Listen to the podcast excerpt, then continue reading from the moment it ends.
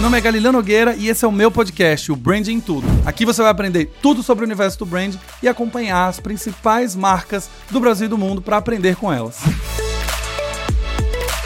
Olá, olá, olá, cidadãos da Galileia. Sejam muito bem-vindos a mais um episódio do Branding Todo Podcast. Aquele podcast que você vai aprender como construir referências criativas saindo do lugar comum.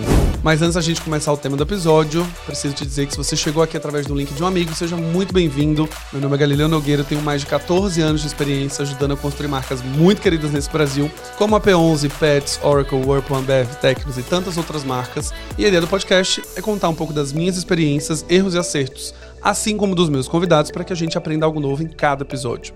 Lá no final vou te lembrar de dar cinco estrelinhas se você gostar desse episódio e mandar para pelo menos três amigos, mas não se preocupe que eu vou te lembrar de fazer isso. Se você está buscando aperfeiçoar e aprofundar os seus conhecimentos em branding, já sabe que o Branding de Perto Imersão está com as matrículas abertas. No dia 11 de novembro, nós temos um encontro marcado das 9 da manhã às 21, num dia com 8 horas de aula, uma imersão completa sobre branding, onde você vai aprender técnica, aplicação prática no dia a dia, mensuração e tantos outros temas. Vai ganhar acesso a um ano do imersão online para poder revisar tudo que você aprendeu na imersão presencial e ainda vai ter aquele happy hour de encerramento gostoso e networking de alto nível com toda a galera que vai fazer a imersão junto com você naquele dia. Se você quer aprofundar seus conhecimentos numa experiência ao vivo, acesse galileonogueira.com/bdp, B de branding, D de dado e P de perto, e você consegue já garantir a sua matrícula, beleza? Bom, vamos ao tema de hoje. O tema de hoje é falar sobre construção de referências criativas. Eu já falei muito para os meus alunos e falo sempre, toda vez que eu estou aqui no podcast, ou toda vez que estou em palestra ou dando aula, que a criatividade é a conexão entre o seu olhar individual e o seu banco de referências. É quando você cruza essas duas coisas que você vai conseguir ter um insight, uma ideia nova, um novo caminho, um novo direcionamento. E para falar sobre isso, estamos aqui com Ellen Rocha, que é a Marketing Lead do Spotify Brasil, com mais de 15 anos de experiência em marketing, com foco em conteúdo, data-driven, branding, social intelligence, insights, marketing de influência, trabalha aqui no Brasil, mas já também passou pelos Estados Unidos, já fez um monte de campanha, já trabalhou em marcas super conhecidas, já trabalhou comigo na Oracle, é professora na Miami School e também no Branding de Perto Imersão, no dia 11 de novembro, ela vai dar aula sobre pensamento lateral. Deixo aqui um spoiler. Seja bem, muito bem-vinda, Ellen. Obrigada, Galileu. Eu tô super feliz de estar aqui, aí ó, inaugurando esse próximo episódio. Então, obrigada pelo convite. Eu tava esperando, hein? Esse episódio, essa gravação já era, tava, era pra ser do episódio 2, na realidade, né? Que quando a gente começa o podcast, chama todos os amigos. Ah. Mas eu deixei para o podcast estar agora com a audiência recheada para trazer você. Estava escrito. MarkTube. Elenzita, seguinte, eu já falei para os meus alunos que a gente precisa se abastecer de referências para conseguir construir marcas autênticas. Toda vez que a gente consome referências iguais a todo mundo, a gente fica igual a todo mundo. Quando a gente consome referências diferentes, a gente aprende coisas diferentes e cruza caminhos diferentes para criar novas saídas e novas soluções. Eu, por exemplo, uma maneira de me abastecer com referências é consumir tudo que é conteúdo que está disponível na internet. Às vezes eu estou lendo coisas sobre cultura pop, às vezes eu estou lendo sobre mitologia grega, às vezes eu estou lendo sobre Será que a baleia dorme quando ela tá dormindo? Que horas ela dorme? Será que ela fechou? Não sei, eu tô pesquisando sobre coisas porque eu quero aprender coisas novas. E dali pode surgir um insight lá no futuro. Não sei do que, cultura inútil às vezes, cultura útil a boa parte do tempo. Mas pode surgir um insight, pode surgir uma ideia criativa legal. Como que Ellen Rocha se abastece criativamente hoje? Olha, eu vou te falar que eu tenho um pensamento um pouco aleatório, né? Para não dizer eclético. Então, eu falo que é aleatório para brincar um pouco. Mas o que acontece é que o fato de eu ter me formado né, lá atrás em rádio TV e hoje trabalhar com marketing também me ajudou bastante a construir a minha forma de consumir referências. Então, lá atrás eu consumia muita coisa de TV, muita coisa de cinema, muita coisa de animação. Para quem não sabe, eu fui animadora, não de festas, mas chamando a gente vai, né? Também eu, faremos esse, pro, também esse, faremos esse assim, job. Faremos esse job, manda o orçamento, quem quiser, é só avisar. Mas isso é bastante importante porque eu consegui criar um, um, um background, né? Que mais ou menos aí, falando em português, seria uma um cenário ali, né? Um, Exato. Um pano de fundo. Um, um pano, pano, de, fundo. fundo. Exato, um pano de fundo aí para eu poder me abastecer também de outras referências e usá-las nos, nos meus empregos, né, posteriores. Então, basicamente hoje, o que é que eu faço? Eu consumo, obviamente, os conteúdos das redes sociais, mas eu não deixo de fazer cursos sobre outras coisas. Então, às vezes eu posso fazer um curso sobre, sei lá, gente, economia a ciência do bem-estar. Então, eu vou sempre me abastecendo para ir criando um mundo novo na minha cabeça para eu não ficar sempre bitolada nas referências específicas do mesmo mercado que eu tô, ou nas referências só de campanhas de marketing. Então, hoje, eu realmente tento dividir o meu tempo, né, nesses cursos, um pouco mais, entre aspas, aí, aleatórios, mas também podcasts diferentes, podcasts de ficção. Eu adoro ler ficção científica também. Então, um livro que me abriu muito a cabeça, que na verdade não foi nem de ficção científica, mas foi né, um livro de ficção, é, me ajudou muito a trazer insumos para campanhas ou até mesmo ajudar no insight criativo. Então, hoje em dia, é basicamente isso. São outras disciplinas, né? Nas redes sociais, cultura inútil também. Então, Sim, saquinho lá, de lixo, melta de vídeo. A baleia fechou o olho. É, então, sei lá, a baleia dorme. Não sei se ela dorme. Hoje vou dormir cedo. O tubarão dorme na vertical ou na horizontal? né? Mas brincadeiras à parte, é basicamente isso. É procurar outras narrativas também, né? Então, por que não a gente como a gente já vem conversando há tanto tempo, né? Por que não sair desse eixo e procurar narrativas de outros lugares? Eu acredito que podcasts são essenciais para isso, assim. Porque os podcasts, eles democratizaram bastante o fato de pessoas de outras regiões poderem ter voz. Então, né, você vai lá, você grava o seu podcast, você faz o upload na plataforma de sua preferência e é isso. Né? Você tem vozes, sotaques diferentes. Então, por que né, não buscar essas outras referências. Então, né, outras disciplinas, outras narrativas e até mesmo da infância, gente. Coisas que a gente vai lembrando, coisas que vêm na nossa cabeça, materiais, texturas. Eu sei que isso pode parecer muito etéreo. Sim, mas muito conceitual. Eu, é muito conceitual, mas funciona. Às vezes, o um insight criativo junto com dados, obviamente, né, não do nada, ele pode vir de lugares que você não está mais acessando.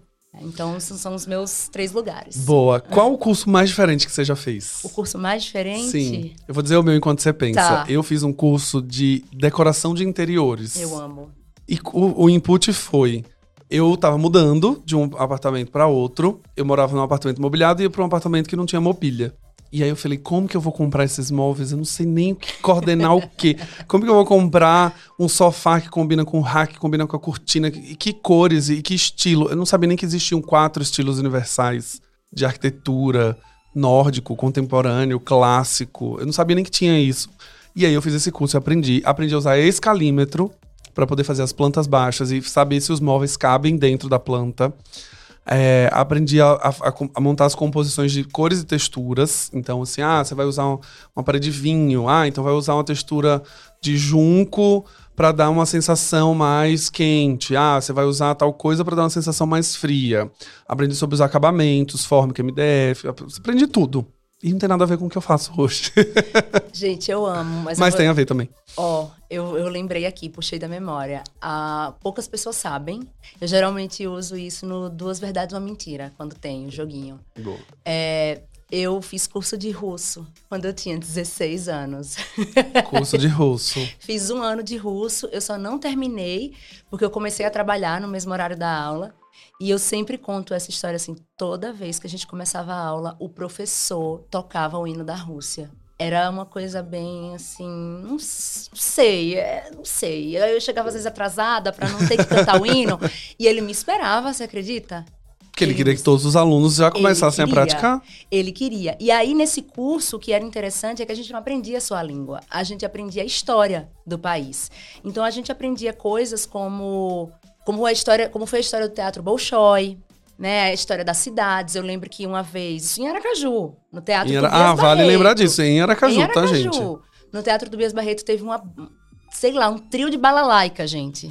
Sabe? E aí a gente foi lá, assistiu, conheceu o povo, gastou nosso russo. Então, né, você aprender um pouco também sobre outras culturas ajuda também esse processo. Acho que esse foi o curso mais diferente que eu fiz, que eu consiga me lembrar, tá? Atualmente, o que eu o mais diferente que eu fiz foi o Ciência do Bem-Estar, que é um, um, bem interessante. Eu acho que ele é de Yale, se eu não me engano. Tem no. no pode, pode falar marcas aqui? Pode, pode, pode, pode falar, marcas. Pode, pode falar é, marcas. Tem no Coursera ele. Coursera, ele boa. é super de graça. Inclusive, ele é bem interessante. Então, ela vai usando algumas, alguns dados para falar como é que o ser humano se relaciona com o bem-estar. É bem interessante, bem bom. Boa. E nesse processo de busca, então, de referências, né? Quando a gente está olhando para outros mercados, outros, outras disciplinas, outros podcasts, é como que você vê que essas referências podem se encaixar no seu dia? Você falou assim, ah, eu, eu posso ter uma lembrança de uma textura que vai ser a direção de arte de uma campanha que eu estou trabalhando para determinado podcast, determinado artista, né? Como que você tem, tem visto assim a aplicação prática do dia a dia dessas referências aleatórias que no final você olha e você fala, eita, não é que eu estou usando essa, esse curso de russo hoje, quando eu fiz uma reunião com um menino que era russo, e aí eu aproveitei para falar que eu conhecia. Porque assim, acho que além das referências criativas a serviço da publicidade, eu acho que também tem um, tem um lado das referências para que você tenha uma integração. Claro. Você consiga conversar com novas pessoas, você consiga conversar com novas marcas. Quando eu estou atendendo, hoje eu estou atendendo uma empresa de imobiliário, amanhã eu posso estar atendendo uma empresa de, de beleza. E eu, eu preciso saber transitar esse, entre esses lugares. Então, às vezes, quando eu estou consumindo o conteúdo da Boca Rosa, mesmo não sendo consumidor de maquiagem, mas gostar de consumir para poder ter esse banco de referência, eu não sei se daqui a três anos eu vou atender uma marca de beleza. Então, Exato. Como que você tem visto assim essas referências que você aprendeu ao longo seu, da sua carreira? Como que você pode ir lembrando assim de momentos que você falou: "Ah, isso aqui, putz, eu lembrei disso, aqui eu usei, essa lembrança me tornou algo bacana"? Ah, isso é interessante, Galileu, se perguntar. Porque acho que para além da publicidade mesmo, né, para além dessa aplicação prática, eu vou dar um exemplo de como eu, eu comecei a, a usar o pensamento lateral. Eu estava lendo um livro chamado Úcio Rouxinol. É um livro de ficção. É uma trilogia. É bem legal, gostei bastante. E nessa época, era a época da pandemia ainda. Então, acredito que era 2021. Então, as coisas estavam bem difíceis ainda, né? Tava todo mundo com muito medo, muitas perdas, infelizmente. E aí eu lembro que eu estava pensando bastante em como no trabalho, né, a gente tem que acolher os, as outras pessoas. Então, pensando nessa questão da integração mesmo que você falou, né? E aí eu lembro que nesse livro se falava muito da, né, uma mitologia mais, mais eslava e tudo mais. E aí eles falavam de alguns tinha alguns deuses, mas algumas e outras criaturas também, que cada uma delas tinha uma especialidade. Só que quando essa especialidade ela caía, né, ou os, o, as pessoas que moravam na aldeia paravam de fazer as oferendas e ela ficava mais fraca e consequentemente a natureza também ficava mais fraca, é, existia também uma. Como é que eu posso dizer? Que palavra eu usaria? Existia uma, uma desarmonia na comunidade. E aí eu fiz assim, meu Deus, é basicamente a mesma coisa da, da, comunidade dentro do seu trabalho. Se uma pessoa tá mal, né, com a saúde mental, ela tá ali no chão, não tá bem, isso vai afetar o resto do time. Então, como é que você faz para acolher e mudar isso? Então, eu comecei a fazer essas relações na minha cabeça. Mas isso partindo de ficção, né? Partindo da, de uma ficção para o meu dia a dia.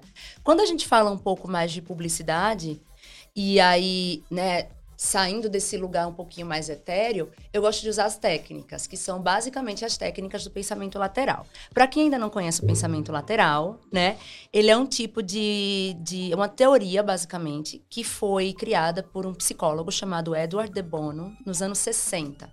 E aí, basicamente, ela significa que você pode dar novos usos a velhas ideias. Ou que você pode usar ideias de outras disciplinas para a disciplina que você trabalha né, de uma forma criativa. Óbvio, não do nada, mas tendo vários alicerces ali para sustentar.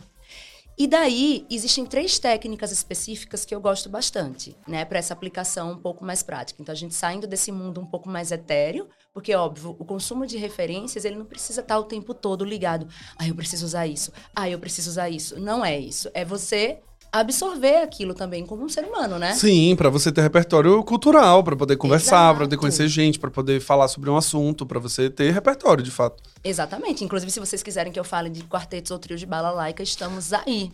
É, vai que eu errei, né? Será que é balalaica mesmo? É. balalaica é a vodka, né? Exato. Mas é interessante, porque aí existem três técnicas que eu gosto bastante, né, nessa, nessa aplicação. Uma delas é a analogia, então, é quando você consegue pegar algo de outra disciplina, aplicar a sua usando realmente essa analogia, então eu vou trazer, vou voltar com o exemplo lá da integração, né? No exemplo, cara, eu tenho uma esse livro específico que fala ali da mitologia e que se alguma coisa acontece com com aquelas criaturas, aqueles deuses, ela vai influenciar completamente na harmonia da comunidade. Então eu consegui ali fazer aquela analogia a uma equipe de trabalho, para o uhum. ambiente corporativo. Como é que a gente pode acolher as pessoas que estão passando por momentos difíceis, né? É, daí, existe uma outra também, que é a inversão de papéis. Então, como é que eu posso usar uma... Como é que eu posso pensar, né? Como a minha audiência ou como uma pessoa que não consome o meu produto. Então, pensando como essa pessoa, como essa audiência, como é que eu vou chegar no insight criativo para chegar até ela ou para fazer algo diferente. E aí, puxando o gancho do algo diferente, tem um questionamento de pressupostos, que é muito legal, que eu acho que até lembro de uma conversa que a gente teve em relação à Missy, né? Uhum. Do tipo, cara, ninguém estava fazendo isso, sabe? Então, ele foi super inteligente em chegar em um lugar, né, na moda brasileira, de que, cara, eu quero mostrar um Brasil real, um Brasil que não estava sendo visto, mas trazendo aí uma camada de uma marca que tá um pouco luxo. mais pro luxo, sabe? Então, essas três técnicas, para mim, elas trazem mais essa aplicação, essa aplicação prática para ser usada tanto em brainstorms, né? Que é aquele momento que tá todo mundo sentado lá tendo ideia, que vai todo mundo falando, escrevendo no quadro, até o momento de pegar uma pesquisa, fazer uma decupagem e criar ali um planejamento estratégico para né, um produto, para uma marca. Uma campanha. Uma campanha, boa. boa. Só contextualizando os cidadãos que estão nos ouvindo, a Miss é uma marca de moda brasileira. Ela fica aqui em São Paulo, mas ela é bem conhecida. Ela ficou bem conhecida depois que a Janja, a esposa do presidente Lula, usou num, num evento, na, logo no começo da posse. Aí a marca ganhou mais visibilidade, mas é uma marca de alto luxo brasileira. E aí o posicionamento da marca é, ele segue o questionamento de pressupostos que a Ellen trouxe, justamente porque ele sai do lugar comum. Quando você vai olhar para o mercado de luxo como um todo, a gente sempre fala e remete a coisas europeias, clássicas, francesas, com aquela estética europeia, com aquele desenho europeu, com campanhas publicitárias que refletem muito essa limpeza visual, essa coisa dos tons terrosos, enfim, o, o, a, o código da categoria de alto luxo. Quando a gente olha para a Missy, ela tem o orgulho de ser uma marca 100% nacional e ela explora as raízes brasileiras na sua comunicação. Então, os nomes dos produtos, a música que toca no comercial é uma música de, se eu não me engano, não é brega funk. Ela é um brega é, funk, é. é. Um brega funk, Usa um é. brega funk. Se você vai na loja, é, toca forró, forró nordestino, não é forró do sudeste nem nada do tipo, forró nordestino. E quando você entra, até tem um choque, porque na hora que você entra, a loja tem uma arquitetura super bonita, mas também usa tons terrosos, usa pedra, usa areia, usa tudo que remete a Nordeste e a cultura brasileira. E tá tocando Calcinha Preta, por exemplo, que é uma banda de forró nordestina. E aí você olha e fala, pera, mas é uma marca de luxo, tá tocando uma banda de forró, um ritmo que é marginalizado algumas vezes, que não, de, não está associado ao luxo. E aí ele questiona o pressuposto da categoria inteira. Tá todo mundo querendo se apropriar de artistas, celebridades, e nananana, enquanto ele tá falando, não, eu quero falar de cultura brasileira desse jeitinho aqui. Então pesquisem um pouco depois sobre a Missa, é um caso de marca muito legal. É, eles usam filtro de barro, eles têm algumas bolsas inspiradas em postos de combustíveis, eles têm campanhas feitas, é, peças de roupas feitas inspiradas no Gurgel, que foi o primeiro carro brasileiro. Então é super legal. Eu tenho uma jaqueta que é inspirada no Gurgel, inclusive, também é super legal deles. E aí, voltando aqui, já que eu dei o contexto, agora pesquisem. é, eu achei que você trouxe muito bem as técnicas, né? Do pensamento lateral e a maneira como que a gente organiza esse nosso banco de referências. Você comentou comigo antes, e eu vou, dar, vou ter que comentamos no off aqui, sobre uma campanha que usou bem desse, dessas técnicas, né? Na hora que ela foi desenvolvida. Na realidade, eu soube dessa campanha antes de você me falar pela Renata Hilário, que foi a coprodutora. Co-produtora ou co-diretora? Agora eu fiquei na dúvida, mas acho que é diretora. Qual-diretora? É produção executiva. Produção executiva, produtora executiva, exato. Do podcast Mano a Mano do Spotify. Isso. Como que o pensamento lateral entrou nessa história? Me conta. Olha, a gente fez a primeira temporada, né? Então foi aquele, aquele estouro, como a gente diz lá, papoco, né? Papoco. Então, pipoco do trovão. Pipoco do trovão, exatamente. Então, assim, você imagine o Mano Brown, podcaster, ficou todo mundo, meu Deus, que coisa mais massa, né? Então rolou a, né, a primeira temporada e na segunda temporada a gente pensou, poxa, é, a gente precisa levar o podcast do Mano Brown, né, para outros lugares, para outras outros bairros aqui de São Paulo também. Né? A gente entendeu que a gente tinha chegado em determinado lugar, mas que a gente precisava expandir isso. O podcast, por si só, não é um formato que todo mundo é familiarizado. E aí a gente pensou, nossa, a gente podia levar para outros bairros aqui de São Paulo, então bairros da periferia. Então a gente levou, se eu não me engano, para Heliópolis, a gente levou para o Capão Redondo também e alguns outros bairros. E aí a gente pensou, né? A gente fez, usou ali a inversão de papéis. O que é, então, que uma pessoa que não é muito familiarizada com o formato de podcast ou que não é acostumada a escutar, né? Pensando aí em números, é, o, que, o que, ela gostaria de, de ouvir ou o que, que seria mais efetivo? Então, o nosso objetivo, na verdade, também foi levar o podcast, né? Aumentar, expandir, ampliar esse debate, como o próprio Mano Brown fala, né? Ampliando a visão e o debate do podcast para outras pessoas. A nossa ideia, então, foi usar formatos de mídia com os quais eles já estão familiarizados e que são formatos de mídia que também, por exemplo, em cidades pequenas lá de Sergipe, já eram usados. Então, o carro de som. Na minha cidade, né, eu nasci em Aracaju, mas eu fui criada em Simão Dias. Na minha cidade, o carro de som, ele é necessaríssimo. Mesmo com o, ad, o advento, adoro essa palavra, o advento da, da rede mundial de computadores e das redes sociais, ele ainda serve para avisar Gente, avisa de tudo. Avisa promoção, avisa que vai ter show, avisa que o circo chegou, avisa que alguém morreu. Então, assim, o carro de som, ele é um, um, um veículo de comunicação importantíssimo. E nesses bairros, sim, também ele era. Assim como a rádio comunitária. Que eu vejo uma coisa muito parecida também com a minha cidade.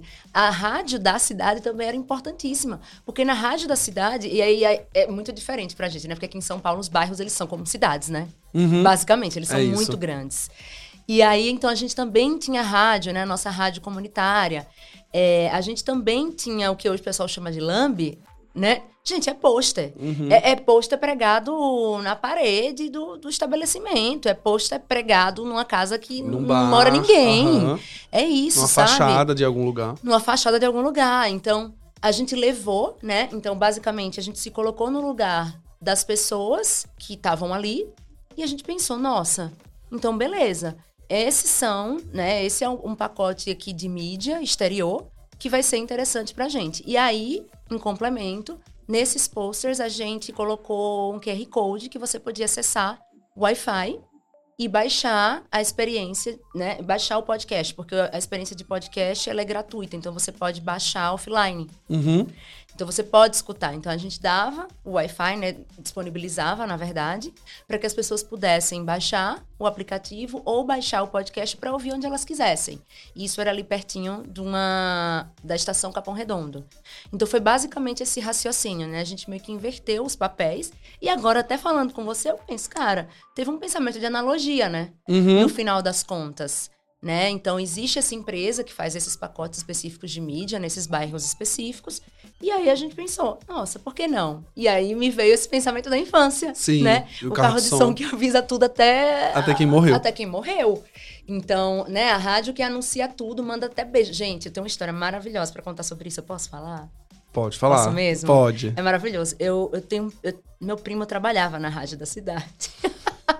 E aí, uma vez, eu levei um namorado, um ex-namorado meu, lá pra Simão Dias, né? Pra conhecer minha família e tudo mais. Bichinho da Argentina. Aí o meu primo ficou sabendo. Você acredita que meu primo mandou um abraço pra ele no rádio? Meu Deus! Não, e, e, ganhar um abraço na rádio era sinônimo de muita fama, né? Muito Gente, prestígio. Muito! E quando era seu aniversário. E as pessoas, tipo, o locutor do programa mandava um abraço, dizendo que, sei lá, sua mãe mandou um abraço pra você, um beijo de aniversário. Sim, no rádio, né? Era tudo, uma música de amor. A música de amor. É. Eu, eu, eu sim, eu posso. Eu tenho lugar de falar para isso, porque meu pai é radialista, né? É verdade. Então, meu pai tem, teve programa de rádio durante muitos anos em Sergipe, em Aracaju. Meu pai é lagartense, ele é de lagarto. Ó, vizinho de Simão Dias. É, então. e aí, meu pai, assim, como tinha um programa fixo todo domingo e durante a semana, eu era vira e mexe tinha, né? Ah, eu sei que seu aniversário porque seu pai disse na rádio, seu pai falou na rádio. Ah, eu sei que você passou na faculdade Sim. porque seu pai falou que tá muito orgulhoso. Então, às vezes eu sabia de informações pela, pelas pessoas E não pelo meu pai. Meu pai não chegava em casa dizendo assim: olha, eu, te, eu avisei hoje que você passou no vestibular. Eu sabia que as pessoas tinham escutado e elas vinham dizer: olha, seu pai falou na rádio hoje. Eu falei: nossa, eu nem sabia que ele tinha falado. é tipo aquelas faixas de passou no vestibular? É, isso, que também é uma coisa muito cultural, tá? A faixa é. de passar no vestibular não tem em São Paulo. Mas em Aracaju tinha, que era quando você passava, as escolas mandavam fazer uma faixa com o seu nome, o curso e o lugar que você passou, caso você tivesse o lugar, a faculdade que você passou e a posição a no posição. vestibular. Então, se você passou em primeiro lugar, ia ter lá, primeiro lugar geral, Universidade Tiradentes, Publicidade e Propaganda, Galileu Araújo Nogueira. Eu passei em quinto lugar geral. Então, eles colocaram lá meu nominho na frente da minha casa. Aquela mega vergonha, né, das pessoas passando teve. na frente da minha casa, meu pai. Com seu nome completo. Com seu nome completo. O curso. Gente, hoje em dia evoluiu, agora é outdoor, viu? Agora é outdoor, né? Agora tem a sua foto. Tem a sua foto. Eu achei massa você trazer esse exemplo do, do Mano a Mano. É, até a Renata comentou disso também sobre os posters, né? Que Sim. na primeira temporada os posters foram colados só para divulgação normal do podcast. Isso e na as, segunda, na segunda. Na segunda, né? Isso. E aí as pessoas começaram a quererem os posts, levarem para casa para terem aquele velho pôster da banda. É, que você via na revista. Você tinha lá o pôster do seu artista preferido e você colocava na parede. Então as pessoas começaram a pegar os cartazes, né? Os lambes e levarem para casa também. Sim, exato. As pessoas levavam. Eu lembro que tinha. Sabe é, o backbus lá, né? O assentozinho da parte uhum. de trás do ônibus, a gente também fez na segunda temporada. E aí a gente viu colado em moto, as pessoas pegavam do ônibus e colavam na moto. Nossa. E aí a gente percebeu, cara, as pessoas gostam muito, as pessoas respeitam muito ele. Ele é um ícone, sabe? Então, o que as pessoas fizeram? Levaram para casa. E aí, na quarta temporada, a gente disponibilizou, acho que eram três modelinhos ou quatro modelos, para as pessoas poderem levar para casa, destacar e levar para casa. E levarem para casa. É. Eu gosto sempre de usar essa coisa do banco de referências. É, quem vai fazer o BDP Imersão vai ter aula da ela, então vocês vão oh. ver no detalhe o que, que, é, de fato, esse pensamento lateral e como aplicar com vários exemplos ela vai trazer. E também como eu falo para os alunos, né? Tem uma, tem uma etapa do, do curso que eu faço recomendações de livros e séries e filmes. Uhum. E uma das recomendações, não vou dizer todas, claro, porque isso é exclusivo para quem é aluno, mas eu peço para as pessoas assistirem o documentário do Blackpink, que é um grupo de K-pop. Tipo, no início você fala assim, tá, mas por que, que um professor de branding tá recomendando escutar um documentário de K-pop das meninas da Ásia? O que, que isso vai me ajudar nessa história? Só dando um exemplo, é que quando você começa a entender como o K-pop foi construído, a base que ele usa para fazer as músicas serem hits, a maneira como as meninas foram montadas e escolhidas, a intencionalidade na hora de montar, montar a construção da marca Blackpink. Quando você entende tudo isso e você faz a analogia, você consegue entender tudo para o seu negócio, para sua marca, de que tudo que você precisa fazer também tem que ser intencional.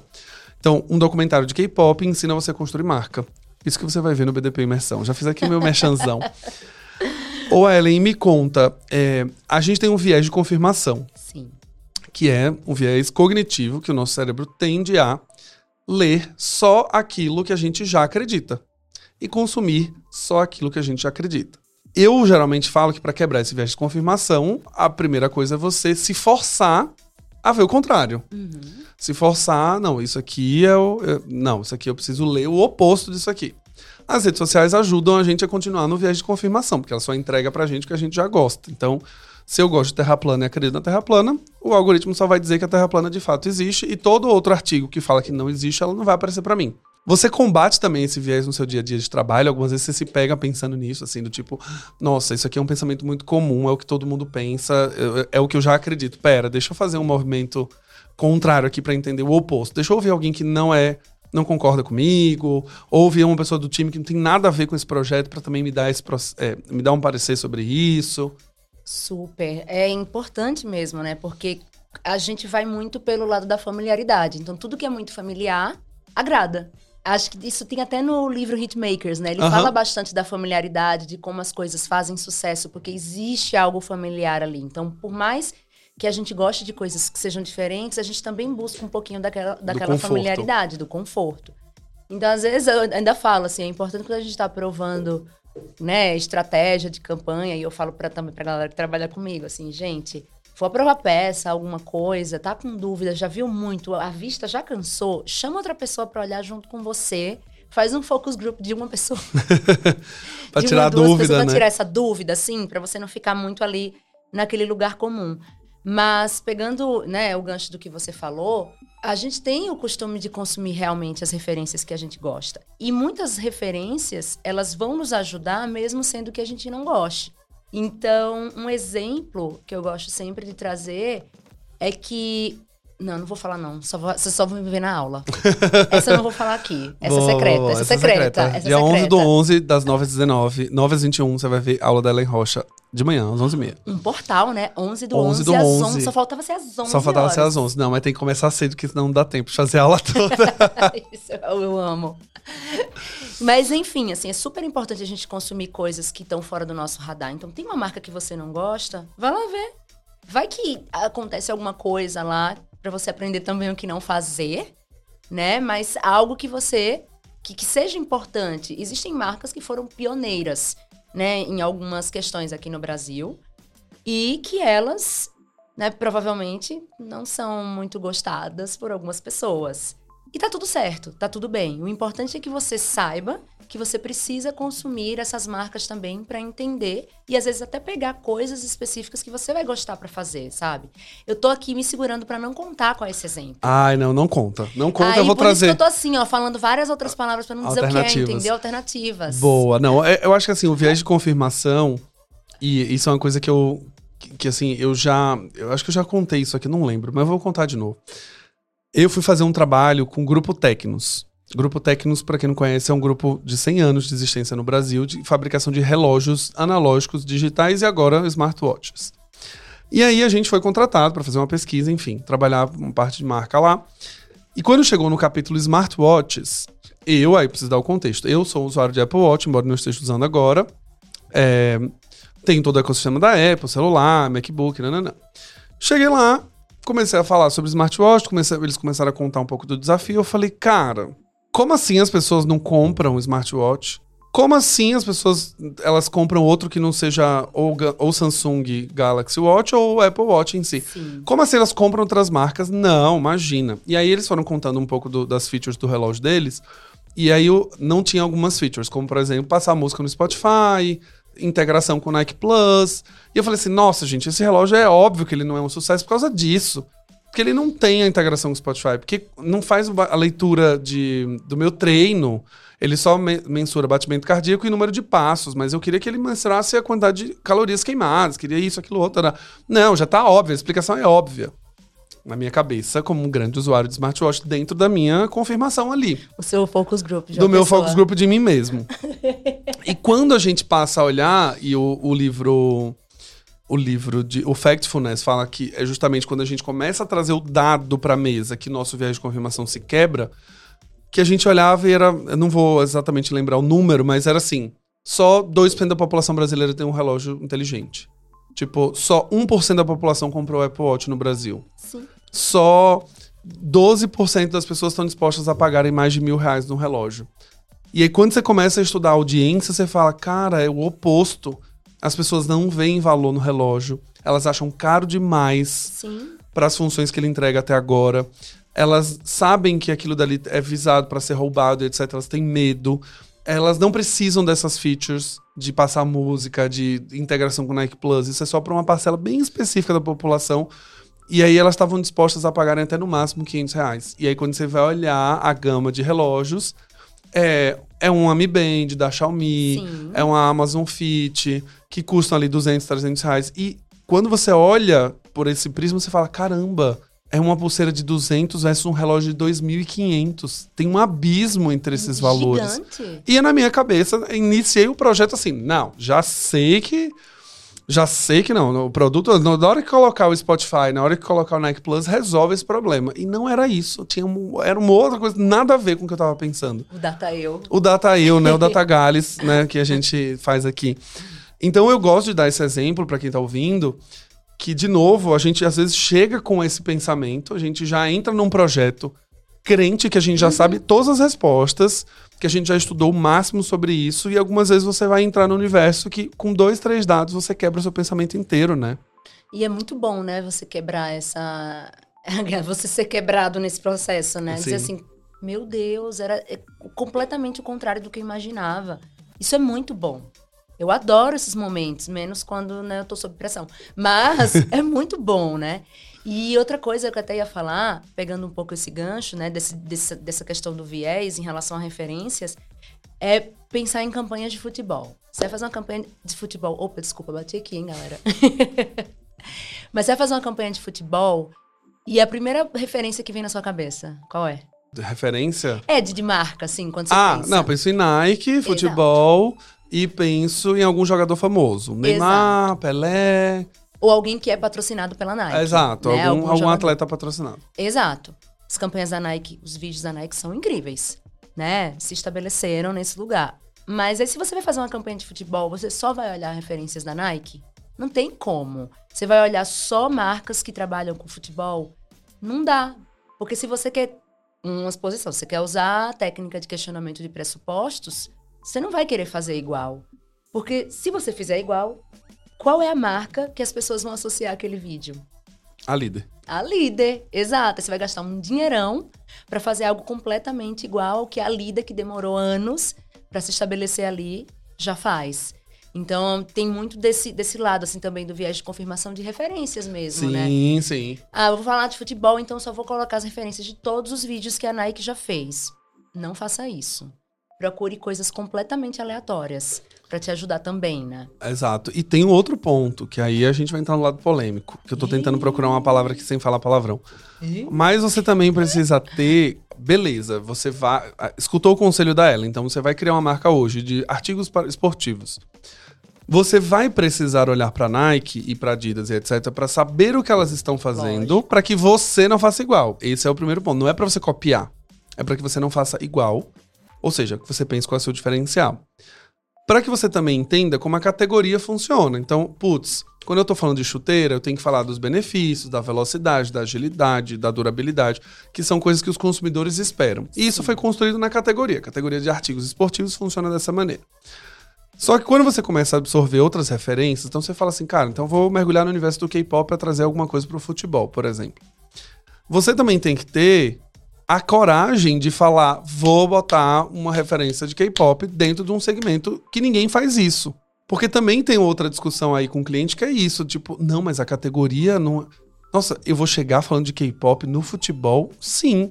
Porque se todo mundo segue o mesmo, a mesma trilha, patrocinar um jogador, colocar ele na campanha, mostrar ele dentro de um campo, chutando uma bola, fazendo gol. E aí a Adidas faz isso, a Nike faz isso, a Puma faz isso, todo mundo faz isso. E você vai agora querer disputar um território, em branding, na definição clássica, era para a gente buscar um território é, disponível. Uhum. É um território novo, autêntico, original, que é só seu.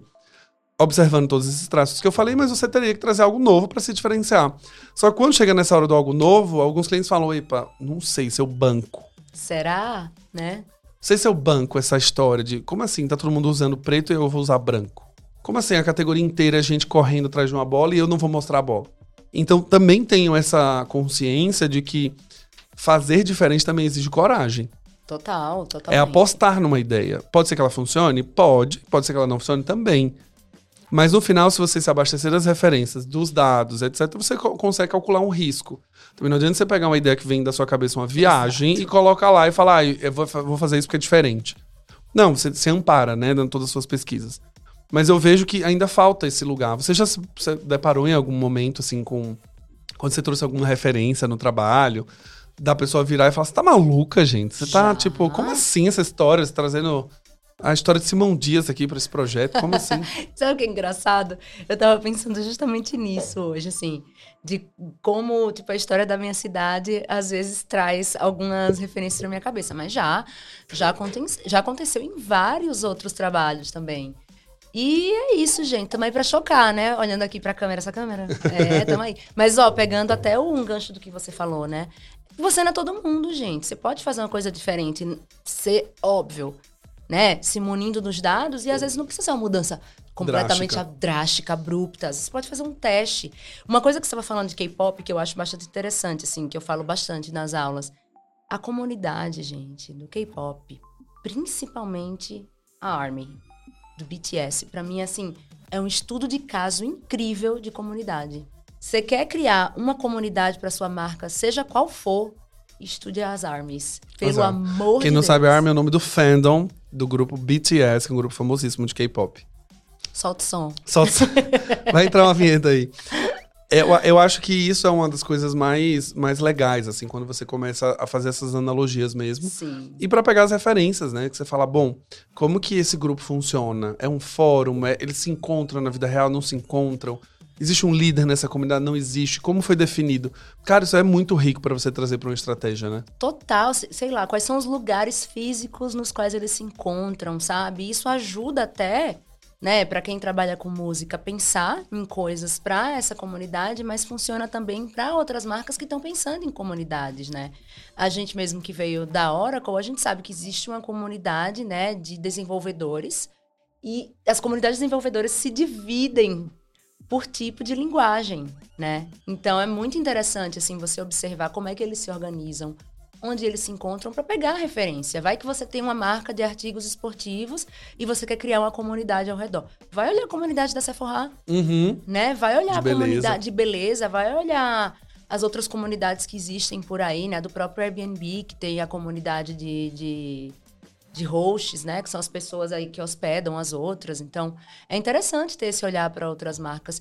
Eu, eu gosto muito de pensar nessa, nessa questão das comunidades, porque elas são muito diversas, né? Apesar de elas estarem em lugares separadinhos, vou dizer assim, caixinhas separadas, elas são bastante diversas ali entre si. Entre si. Então, estudem, minha gente. Se vocês querem, estudem referências, coloquem referências em prática e principalmente banquem essas referências. Eu já contei e eu conto no BDP sobre uma referência que eu peguei do mercado de varejo, quando eu trabalhava na Philips e trabalhava com supermercados, fazendo ativações para vender televisões, com, com aqueles locutores. Né? Televisão, Philips, em promoção agora no corredor 4. De Barbosa. Só... É isso, você tinha ali. E eu trouxe isso para o universo de tecnologia da 99, que é um aplicativo e que a princípio parece não ter nada a ver. O que, que o supermercado tem a ver com um aplicativo? Mas se você fizer ela no BDP imersão, você saberá. Uh, olha vou, aí. Como essa referência foi transposta de um mercado para o outro. Então, assim, absorvam isso, vejam que existe de fato um universo que vai além da sua marca. Aprendam com outros universos e tragam esses ensinamentos. Algumas vezes você não vai conseguir aplicar as coisas que você vai aprender. Algumas vezes você vai olhar, você vai falar, ah, tá bom, aprendi sobre comunidade, mas o meu público é completamente diferente. Ah, o BTS lá é a galera de 21 anos, meu público é 45 anos. É um outro tipo. Tá, mas veja com um olhar mais aberto. Como que essa comunidade se organiza? O que, que eles têm em comum? Qual é a motivação? Essa motivação com certeza existe nos seus clientes também. Que aí a gente olha a comunidade Harley Davidson, por exemplo. Tinha uma galera de moto que se encontra, que viaja, Exato. que são amigos, que casam entre si, e que fazem festa e que chamam os amigos para essa festa. Então, começou de uma comunidade em torno de uma marca, né? Total. E aí, pra gente encerrar, um conselho, é isto. Eu sempre falo pros convidados, eles não acreditam. A gente mantém esse tempo de 45 minutos para manter o tema sempre em concentração, né? A gente não ficar divagando e falando de muitos temas. Então a gente restringe o tempo para se aprofundar. E eu sempre falo pro convidado: chegou, pensa, a gente só tem quatro perguntas, piscou, vai acabar. Tá preparado? Tô, tô super. Aí quando chega agora, faz uma. Ah, Editor, poxa. bota aí uma, um som triste pra Ellen. Ellen, um conselho. Quero começar a me abastecer de referências criativas. Primeiro passo? Primeiro passo, né? Que eu falei mais no começo, torne seu mundo maior. Então vá atrás de fazer outros cursos. Gente, tem muito curso de graça. E aí, eu sei que nas redes sociais tem tanto conteúdo, às vezes a gente fica tão cansado, né? Então foque, faz um curso ali sobre um assunto que você gosta, que não é relacionado ao seu trabalho. É gostoso porque tira a gente daquele. Já oito horas trabalhando, né? Aí tira a gente daquele lugar. Oito horas você tá sendo generosa, né? A gente já tá muito. gente, eu, eu quero a semana de quatro dias, hein? Mas a gente já trabalha o dia todo, então, óbvio, você tem que se abastecer, né, de cursos e coisas que sejam importantes para sua área. Mas tira um tempinho, como se fosse um lazer mesmo, uhum. sabe? Cara, você quer aprender astrologia? Vai. Quer aprender astronomia? Vai sabe? Quer aprender, sei lá, sobre a ciência do bem-estar? Vai. Então pega esses cursos curtos, vai aprendendo coisas que você tem interesse. Né? Descubra também as coisas que você tem interesse, porque tem pessoas que não sabem uhum. do que elas gostam ainda, sabe? Então descubra o que é que você gosta, o que é que você gosta de estudar, seja curioso. Outra coisa que eu gosto bastante são das conversas despretensiosas. Às vezes está no trabalho, você está almoçando e você descobre uma coisa nova e você vai se abastecendo do que aquela outra pessoa te contou, sabe? Até na fofoca, gente. É, a fofoca você sempre aprende alguma coisa. A fofoca, ali naquele momento de compartilhamento, entendeu? Você vai aprendendo alguma coisa. Existem algumas formas de solucionar problemas, né? Então, por exemplo, existe o método mesa e existem outros métodos derivados do método mesa. Então, se você tem algum, alguma coisa pouco mais complexa para resolver, né? Que exige mais pessoas, que exige é, especialidades diferentes. Então, eu recomendo, né, fazer um, uma sessão, uma sessão de vários dias com o método mesa, porque vai te ajudar, vai ter pessoas de fora, né, dali do, do, do, círculo da empresa, que né, elas vão poder te ajudar dentro das especialidades. Então, quando a gente junta várias especialidades, dá bom. Dá bom sim. Dá, dá bom demais. E, basicamente, ter momentos. Então, se você tem um time, né? Traz esse momento de compartilhamento de assuntos diferentes dentro de uma reunião de time. Teve um dia lá no, no Spotify que uma das pessoas do time trouxe um assunto chamado paradoxo do tempo tinha a ver com marketing? Não, e foi maravilhoso. Então é esse momento de compartilhar coisas que às vezes não tem muito a ver com, com o que você faz. Então, acho que são esses. Eu falei quatro, né? Falou, Imagina, exato, eu pedi um então, conselho, ela deu quatro. Eu então, dei quatro conselhos. Se você estiver com um caderninho, anota todos eles, volta pro conselho número um se você não anotou, e exercita sobre esses conselhos. Foram muito valiosos. Ellen, muito obrigado pela sua participação no Branding Todo Podcast. Passou assim, muito voando. Poxa. Mas sabemos que é um episódio ouro, então as pessoas que estão ouvindo aqui com certeza vão voltar nesse episódio, vão anotar, vão colocar um caderninho, vão assistir a gente no YouTube é. para ver esses rostinhos bonitos e se conectarem cada vez mais com a gente. Muito obrigado pela generosidade em compartilhar um pouco do seu conhecimento com a gente. Eu que te agradeço, Galileu. Foi uma honra estar aqui com você mais uma vez juntos, né? Mais uma vez juntos. Ai, que bom. Em breve, no BDP Imersão, dia 11 do 11, das 9 às 21, a Ellen Rocha com uma aula Você Não É Todo Mundo. Esse é o tema da aula dela. E ela vai ensinar como criar marcas autênticas e originais. Então, se, fosse, se eu fosse você, galileonogueira.com barra BDP, entra, já garante sua vaga, encontra a mim dando aula, Ellen e Juliana Biasi, que em breve estará aqui também falando sobre o dia a dia dela como criadora de, de uma marca que fala com pais de crianças autistas. Ou seja, como que é criar uma, uma marca de saúde para crianças autistas também. Se você gostou desse episódio, não esquece das cinco estrelinhas no seu player favorito. Mas nesse caso aqui eu tenho que fazer o jabazinho do Spotify, porque a Ellen tá aqui. e manda para três amigos, senão você perderá o visto de acesso ao vilarejo da Galileia. Então você não quer perder o visto, você quer continuar consumindo conteúdo, você quer continuar acessando o Instagram, o Spotify e não quer ser bloqueado, manda para três amigos e renova seu passaporte junto com a gente, beleza? Um abraço e vejo vocês no próximo Branding Todo Podcast.